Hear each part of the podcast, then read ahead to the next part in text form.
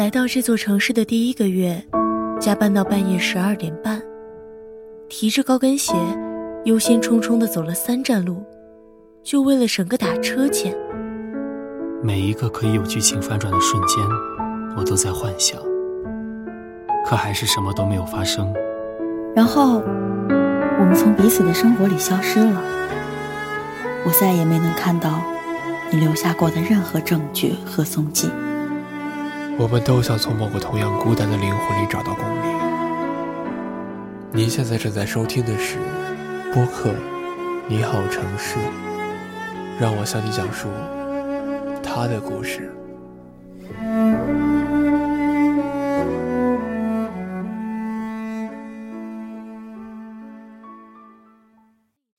嗨，各位小耳朵们，这里是主播简单。我经常会很久不说一句话。也有可能是我说了没有注意到吧。我对我的猫说：“吃吧。”对理发店的托尼老师说：“谢谢。”对卖馄饨的老两口说：“小碗。”对我实在是想不出还有别的什么了。我记得小王子一天看了四十四次的日落。我觉得我这一年里啊，也看过这么多次的日出，整晚整晚的都在失眠。我自己也说不清楚这到底是为什么。小年一过，这整个城市就空了很多，一条街上的店铺关了大半，一辆公交车的座位也空了大半。我在街上走着，碰见几个学生模样的少年，嘴里叼着烟，刚从网咖出来。我在十字路口等绿灯，看到一个外卖小哥因为赶时间闯过人行道离开。我在小餐馆吃饭，遇到一行南腔北口的建筑工人，谈论着孩子们的功课和房价。我在书店里打发时间，看到一对情侣专心致志地看书，没有把手机掏出来。生活好像也就是这样，日复一日的，没有什么波澜。就像很多时候，我自己想写下点什么，可是转念一想，好像又没有什么好写的。反正翻来覆去的，总是那些无聊的碎碎念吧。我也不知道自己的根到底在哪里。我要回家了，人在过年的时候总是要回家的。可是仔细想一想，那其实是父母的家，并不是我的。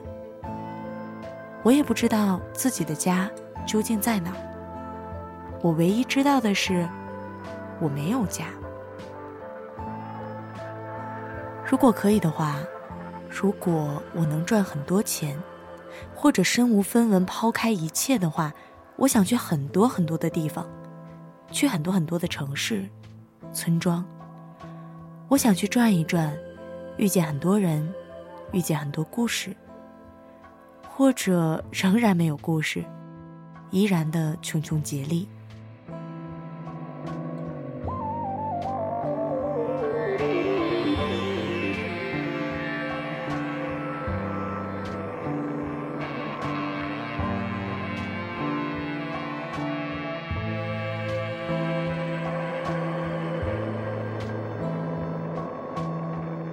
在《月亮和六便士》里有一个医生，就在他要成为一个著名的薪水颇丰的医生的时候，在一次航行中，他经过一个港口，在一瞬间他就认定了那儿，那里才是他真正的故乡。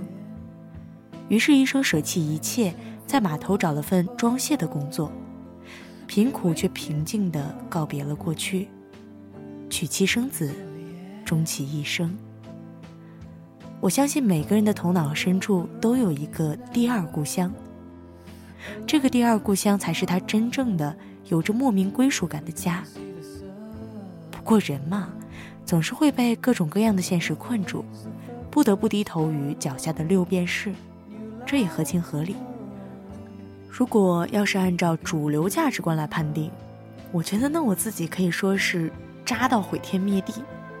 因为我从来不觉得一个人要属于另外一个人，我也不觉得一个人要负责另外一个人什么，要成为一个人的什么。这每一个人都是独立的、平等的，灵魂就更是如此。可是所有的亲密关系又全部都是捆绑着的关系，所以我可能没有办法信任任何的亲密关系吧。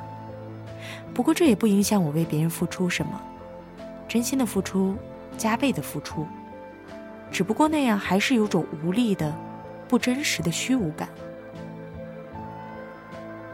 当我成为一个成年人以后，我觉得爱情比什么都脆弱，真的。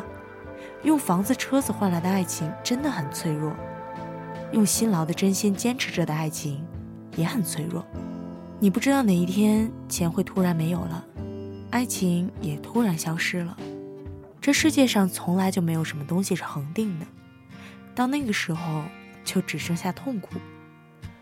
所以啊，我不相信永久，不相信承诺，不相信誓言之类的东西，把握当下就好了。我希望我们能住在相隔不远的地方，哪一天彼此不忙的时候就见一见对方，哪一天忙碌的时候就各自忙碌。你有你的朋友圈子，我也有我的朋友圈子。只不过哪一天我们恰好喜欢同一部电影，喜欢吃一样的东西，那就结个伴儿好了。你就是你，我就是我，你还是你，我也还是我。我们谈谈刚看完的电影里的演员，谈谈刚吃完的菜的口感，谈谈最近看完的一本书，谈谈海绵宝宝和派大星，谈谈小区楼下的流浪猫，那多好啊！以前的时候，我总觉得坚持做自己非常的艰难，现在也是这样。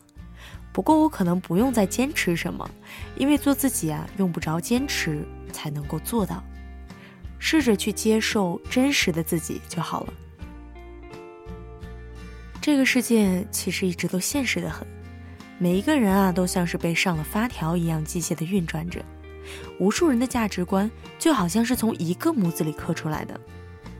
不过被揉成球之后啊，还是要保持住内心的核，也就是这个核让每一个人成为独一无二的个体，就算这个独一无二。太过于荒诞。这个世界呢，也大得很。我总相信会有一个或者是一群像我一样的人们。我们走过同样的街道，说过同样的话，写下同样的句子，思考同样的问题。我们也在窗前发呆，也习惯逆行着穿过人群。他们也有着千奇百怪却不敢讲出口的念头。他们也习惯了一个人。没有目的的四处漂流。有一天，我会遇见他们中的一个，他们也许会发生什么故事，也许什么都不会发生，或是活到临终前，我们也不曾遇见。不过，我从来没有怀疑过他们的存在。这样想一想，就觉得好像自己有无数的分身，和我在一起，体验着不同的人生。这大概和平行宇宙有异曲同工的道理吧，也是挺有趣的。